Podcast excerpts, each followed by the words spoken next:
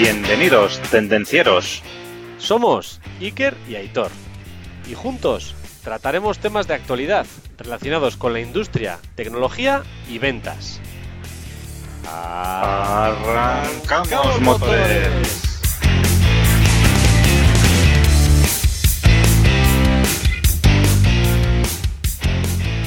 Buenos días, buenas tardes, buenas noches, buenas madrugadas, Aitor. Buenas tardes, Iker. Hola, industriales. Aquí estamos otro día más con todos vosotros. Sí, señor, a tope dando guerra como siempre. Bien. Oye, Iker, lo primero de todo ya sabes lo que es. Eh, no, no caigo. La semana pasada me retaste a ver quién tenía más comentarios en LinkedIn. ¿eh? Y no, no sé qué ha pasado. No sé qué ha pasado. Se, Bueno. me, ha, se me ha bloqueado la cuenta, Aitor. No. Que me, me- Iker, yo creo que me he pasado porque he hecho yo un post viral, yo creo. Señoras, señores, señoritas, señoritos, eh, la paliza ha sido descomunal. O sea, Sí, sí, sí, sí. he tenido la inestimable cantidad de comentarios de cero, cero comentarios. Aitor, dinos cuántos has tenido 0,90 tú. o así, ¿no? No sé, 90 o así, no sé. Ha sido un post viral lo que he creado. Ha sido, sido- se creado Frankenstein. Ha sido una señora paliza, con lo cual comenzamos el marcador 1 a 0. Tendré que ponerme las pilas porque... Bueno, y decir, decir Iker que además ha sido de lo más interesante. La gente ha participado. Bueno, les hice una pregunta de a ver si se comprarían un coche eléctrico. Y la gente ha participado, pues eh, el 60% ha dicho que no, el 40% ha dicho que sí, aproximadamente, ¿vale? Y luego ha habido un montón de comentarios súper interesantes, pues oye, sobre por qué no me lo compraría, por qué sí, eh, nos han dado, dado datos de consumo, han dado datos de lo que cuesta poner un cargador en casa del vehículo eléctrico, que anda so- sobre los 2.000 o 2.500 euros. O sea, la verdad, me he leído todos los comentarios, ¿eh? Y súper interesante y he aprendido un montón de cosas, ¿eh? Yo recomiendo que la gente vaya y se lo lea, ¿eh? Yo también me he leído todos mis comentarios, Aitor. No te ha costado mucho. No me ha costado mucho. Haré un post, Ahora- porque la encuesta sí que ha sido rellenada. Haré un post eh, comentando un poco cuáles han sido las tecnologías que más éxito han tenido entre los votantes.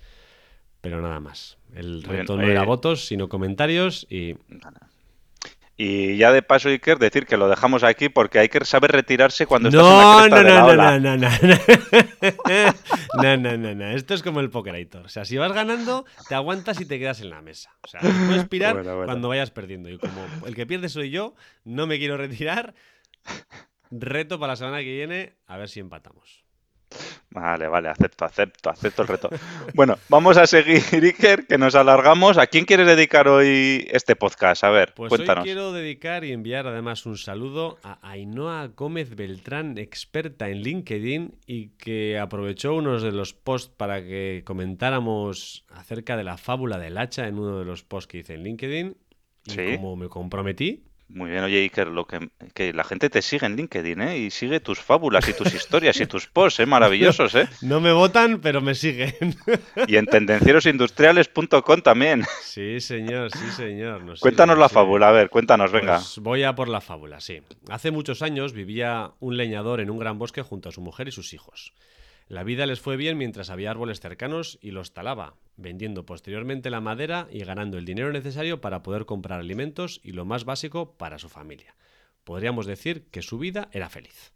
Pero un día un gran incendio calcinó todos los árboles a kilómetros a la redonda y nuestro leñador no pudo seguir cortando cerca de su casa, por lo que decidió marcharse a trabajar a una empresa maderera que había en otro bosque cercano. Al llegar, le preguntó al capataz si podía trabajar, garantizándole que cortaría árboles tan rápido como el más rápido de sus leñadores, pues lo había hecho toda la vida. El capataz decidió darle trabajo y que se pusiera manos a la obra ya mismo. Le dijo que empezara por una zona y que como mínimo debía cortar 10 árboles cada día. Dicho y hecho, el leñador agarró su hacha y empezó a cortar árboles. Al final del día había cortado 20 árboles. El capataz no cabía en sí de gozo. Aquello era increíble. Nadie cortaba tantos árboles como nuestro leñador. El segundo día, el leñador cortó 15 árboles en lugar de 20, pese a dedicarle el mismo esfuerzo y energía que el día anterior.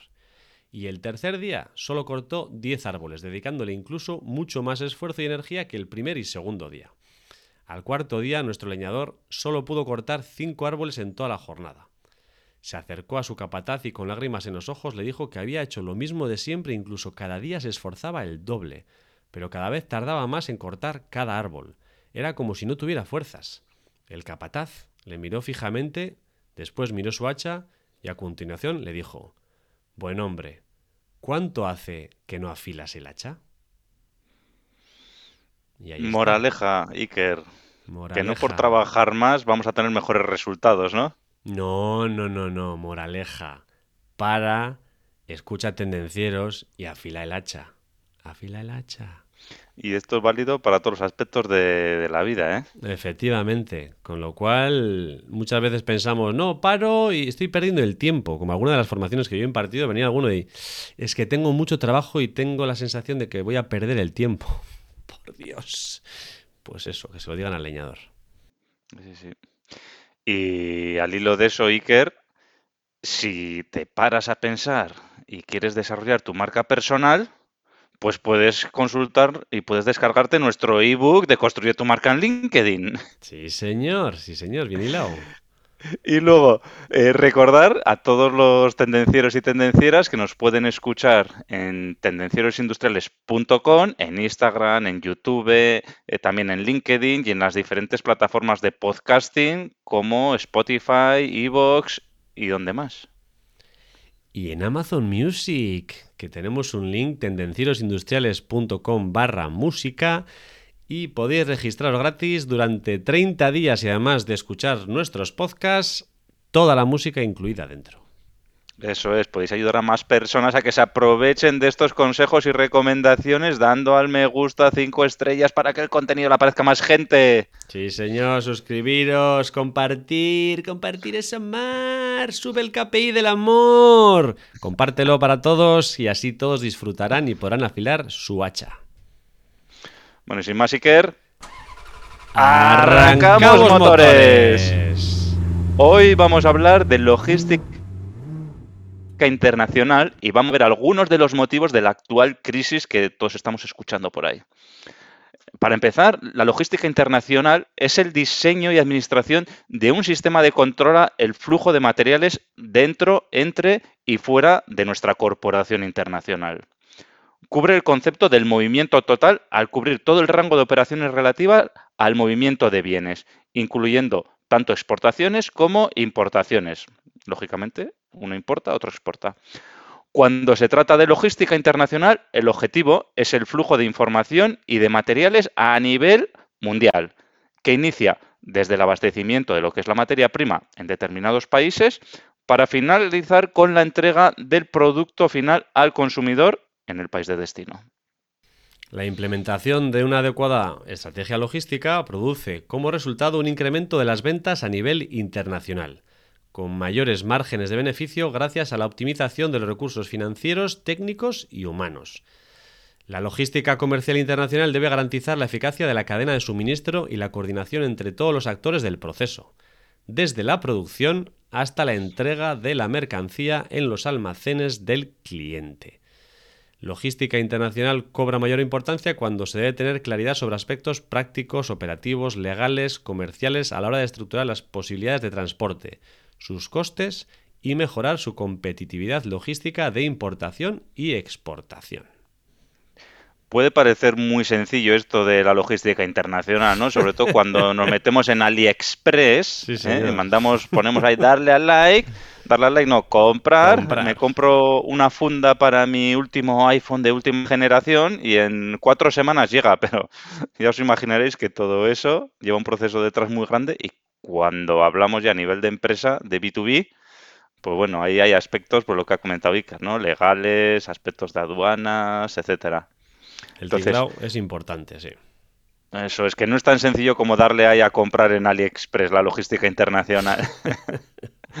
Entonces, en el entorno globalizado no solo compiten los productos, como hemos dicho antes, sino que también todo este proceso que hemos comentado de cadenas logísticas eh, pues es una parte muy importante. Y estas cadenas logísticas representan diferentes combinaciones entre fabricantes, distribuidores y operadores logísticos, que son los que colaboran para producir la mayor eficiencia con el menor coste posible para cada producto.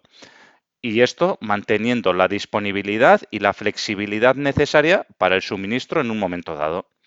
A su vez, las cadenas logísticas giran en torno a los centros logísticos, redes y elementos de infraestructura de transporte especializados y de gran capacidad. Entonces, la logística internacional, ¿qué incluye? Por un lado, el etiquetado, el etiquetado del producto, el etiquetado de los contenedores, etcétera. Empaquetado y embalaje del mismo, cómo lo voy a, cómo lo voy a enviar. Luego tenemos el transporte de larga distancia, Luego, finalmente, tendremos el reparto o el transporte de mercancía a corta distancia y, por último, la distribución y el almacenaje. Y no nos tenemos que olvidar de las aduanas. Muy importante.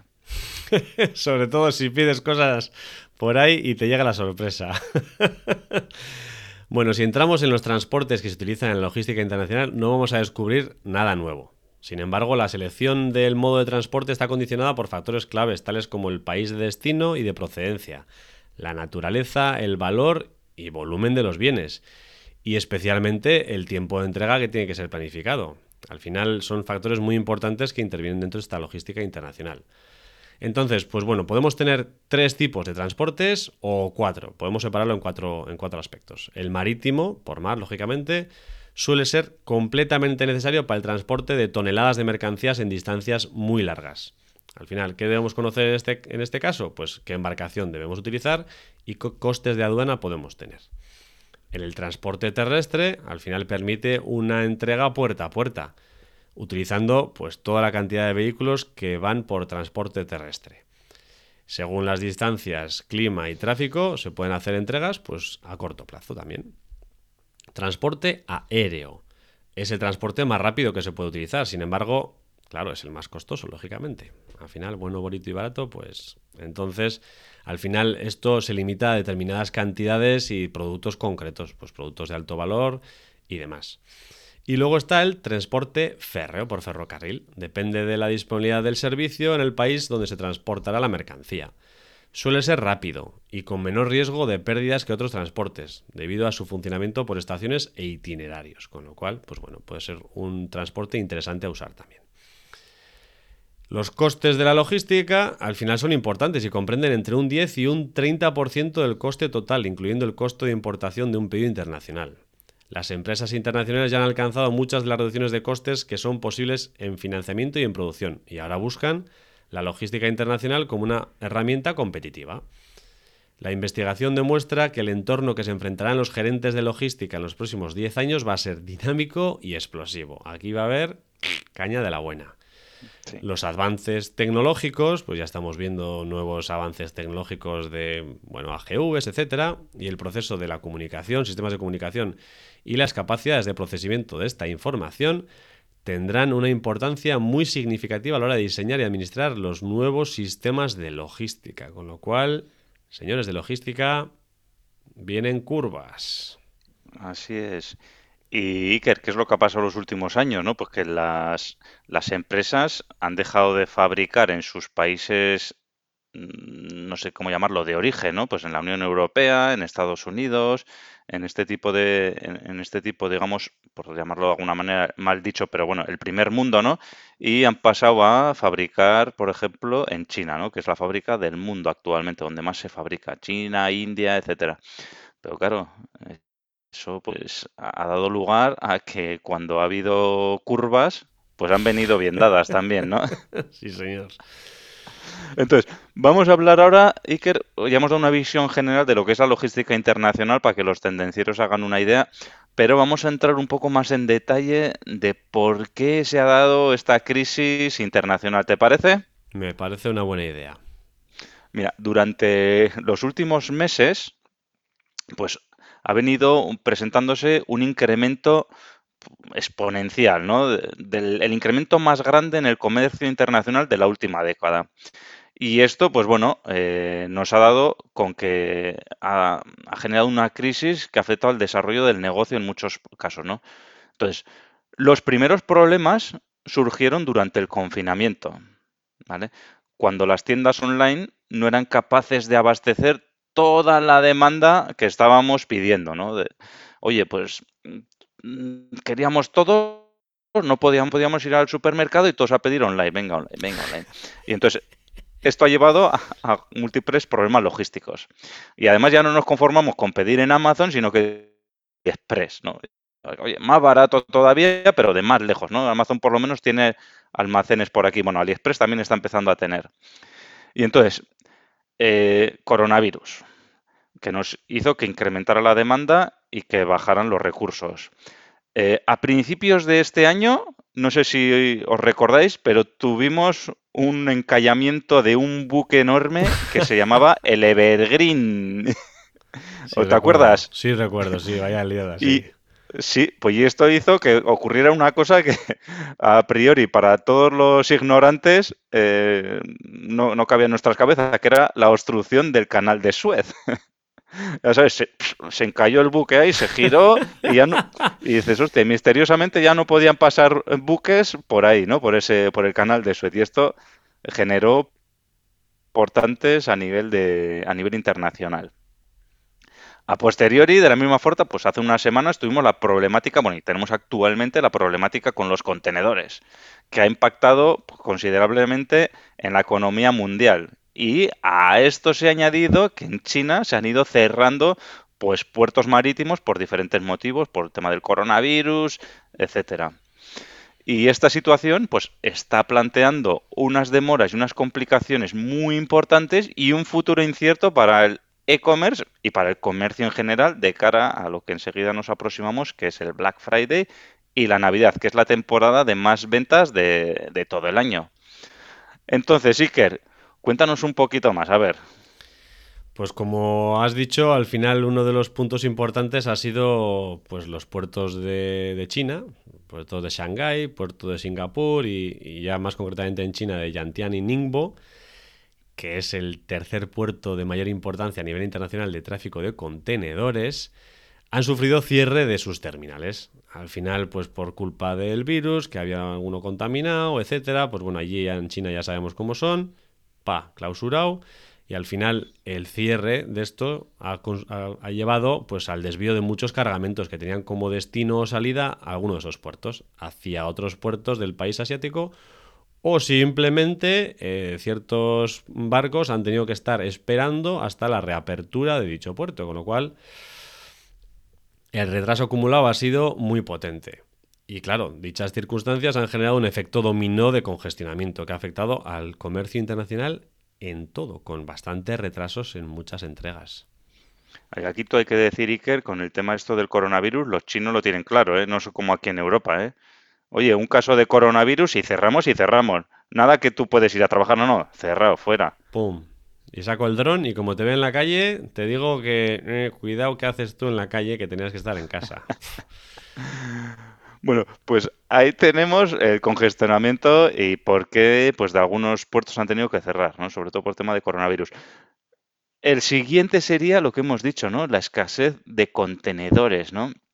Desde marzo del 2020, pues, eh, que es cuando empezó el coronavirus, pues la economía mundial se vio obligada a, pues, a moverse debido al inicio de la pandemia, ¿no? Y esto ha generado complicaciones como bloqueos y restricciones en los puertos, lo que comentamos antes, ¿no? También recortes en cuanto a trabajadores portuarios. Claro, está el confinamiento, la gente se queda en casa. Uy, eh, nos echamos las manos a la cabeza, esto va a haber menos venta, pues recorte de trabajadores, lo primero. Eh, uy, menos gastos, reducimos los barcos. Eh, esto ha dado lugar a que algunas agencias logísticas han tenido que cerrar porque no han podido superar, no han podido superar este bache, ¿no?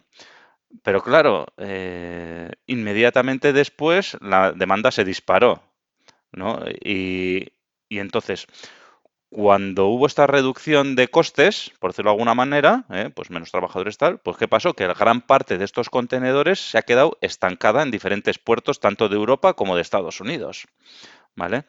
Y dadas estas circunstancias, pues no era viable enviar esos contenedores vacíos de vuelta a China. Y entonces esto ha causado unas demoras en las exportaciones muy importantes y un aumento desproporcionado de la oferta y la de, la oferta y la demanda, ¿no? De espacios de contenedores, ¿no? Como, eh, como no hay contenedores, pues más no es que se demanden más, ¿no? Pero no hay, pues oye, más más, se, eleva, más surge la necesidad, el precio se eleva, etcétera, etcétera, ¿no? Y eh, bueno, sin embargo, pues también otra cosa que ha sucedido, pues lo que decíamos, que la economía se ha recuperado mucho más rápido de lo que estaba previsto.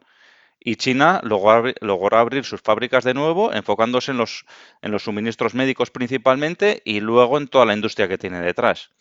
Y entonces, esto siguió causando más conflictos, ya que el incremento extraordinario de actividades comerciales y la alta demanda, pues ha chocado con la baja mano de obra, que es con la poca mano de obra, pues con la baja mano de obra que estaba disponible.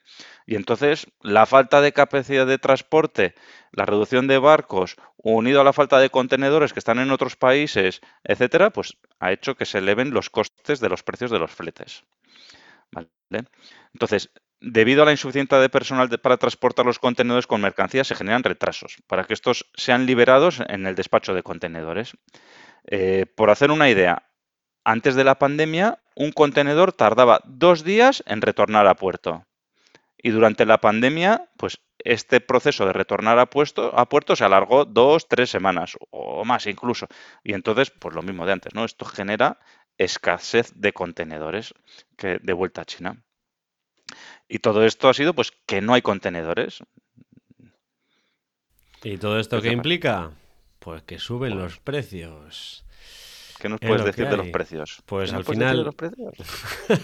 sí, para arriba, para ¿Qué arriba. Es lo que nos, ¿Qué es lo que nos importa aquí son los precios, no los ¿Qué es lo que nos afecta? Los contenedores nos afectan. Por lo menos nosotros que no trabajamos en empresas logísticas. Pero el precio sí, el coste sí. Y al final, según los datos de Drury Shipping, que es la firma que monitorea los precios de los fletes marítimos a nivel global y los publica en un Container Index Drury World el coste de enviar un contenedor de unos 12 metros, 40 pies, en 8 de las principales rutas este-oeste llegó a más de 9.000 euros, casi 10.000 dólares, perdón, casi 10.000 dólares, un aumento del 360% comparado con el valor de justamente hace un año.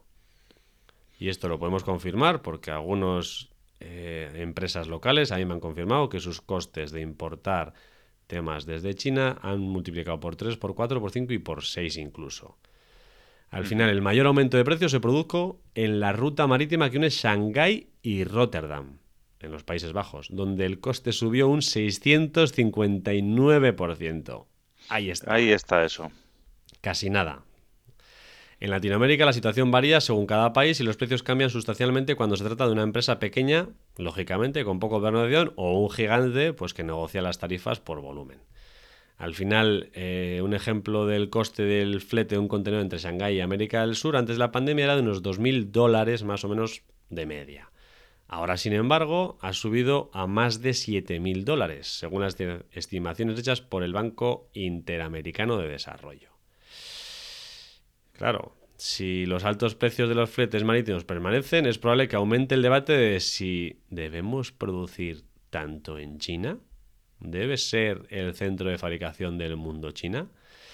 La, la, globalización puede dar un paso a un proceso de regionalización a partir de la pandemia. Ya estamos viendo también las fábricas de chips, que es otro de los problemas que están surgiendo a la vez. Y claro, eh, quizás deberíamos tener más cerca de casa estas fábricas de producción de chips y de otras materias importantes, ¿no? Así es. Yo, Iker, que sepas que tengo una amiga también, mi amiga Teresa, que le mando un saludo. Un saludo. Que se dedica a temas de logística internacional y me confirmaba este tema de los portes, etcétera. Y de hecho, eh, me comentaba que, bueno, que efectivamente, que no existen contenedores y que es más, que los precios de los contenedores, cuando antes hacías una oferta, pues igual valía X semanas, X días, etcétera. Pero es que los precios que están dando actualmente de contenedores de transporte duran horas, minutos o segundos, ¿no? Dice, oye, esta es la oferta ahora, pero si me lo pides dentro de dos horas, igual ha cambiado el precio. No es así, ¿eh? Es una locura, ¿eh? lo que está sucediendo, porque depende de que, claro, vamos a, llenar este buque y el precio es ahora, pero el buque se ha llenado, ya no vale el precio que te he dado. Entonces, de ese, de ese pelo, ¿no? Eso es ni una locura, no, no, eso es, y que los plazos, pues eso, que se están yendo de madre, ¿no? Bueno, Iker, y, por acabar, oye, recordar a todos los tendencieros y tendencias que nos escuchan que nos encontramos a las puertas del Black Friday y de Navidad, que generalmente es la temporada que representa mayores ventas para los comercios electrónicos, razón por la que las importaciones para estas celebraciones de suelen comenzar sobre estas fechas, ¿vale? de tal forma que la clausura de los puertos más importantes a, nivel internacional, el congestionamiento de los puertos, el, pues el, incremento de los costes de los fletes, ofrece un futuro gris para esta temporada. Ya estamos empezando a leer por ahí eh, que igual hay recortes ahí que igual no llegan. Entonces, recordemos que estos problemas de la red logística marítima no solo suponen consecuencias a nivel de tiempos de entrega, sino que del precio total de los fletes afectados y que a mayor tiempo de transporte, mayor coste del mismo, ¿vale? Entonces, eh, si unimos estos sobrecostes también a los sobrecostes que están viniendo de las materias primas, de la energía, de los combustibles, etcétera, el gran desafío para los comerciantes minoristas es enfrentar el Black Friday y la demanda navideña. Entonces, Recordad que cuanto más dure esta crisis del transporte marítimo, más problemas tendrá la Navidad. Y recordaros que adelantéis vuestras compras de Black Friday y de Navidad, porque si no, igual vais a tener un pequeño problema con Santa Claus, con los Reyes Magos, con el Caganet, con el Olenchero y con todas estas personas que traen los regalos en Navidad. ¿eh? Yo ahí lo dejo. Adelantémonos, por favor. Sí, si no queremos disgustos o invenciones posteriores, es mejor adelantar al menos algo y asegurar que luego lamentar.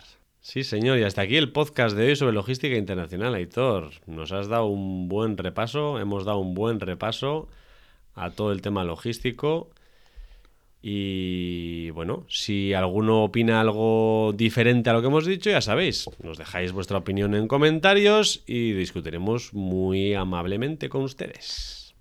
y si opináis lo mismo, también. Y que pues reto para esta semana, ya lo hemos dicho, ¿no? Sí, señor. Adelanta los regalos de Navidad para evitar tener problemas con Santa Claus. Es una recomendación, reto recomendación. Asegura algo, cómprate algo y guárdatelo y evitarás disgustos. Luego ya si quieres arriesgar, arriesgas. Eso es. Y ya sabes, tendenciero, tendenciera. La semana te espera. Chao. Chao. Hasta aquí el tema de hoy. Esperamos que te haya gustado. Si es así, suscríbete, comparte y dale al me gusta. Puedes proponernos temas, dudas y demás consultas en comentarios y en LinkedIn. No lo dudes, te ayudaremos.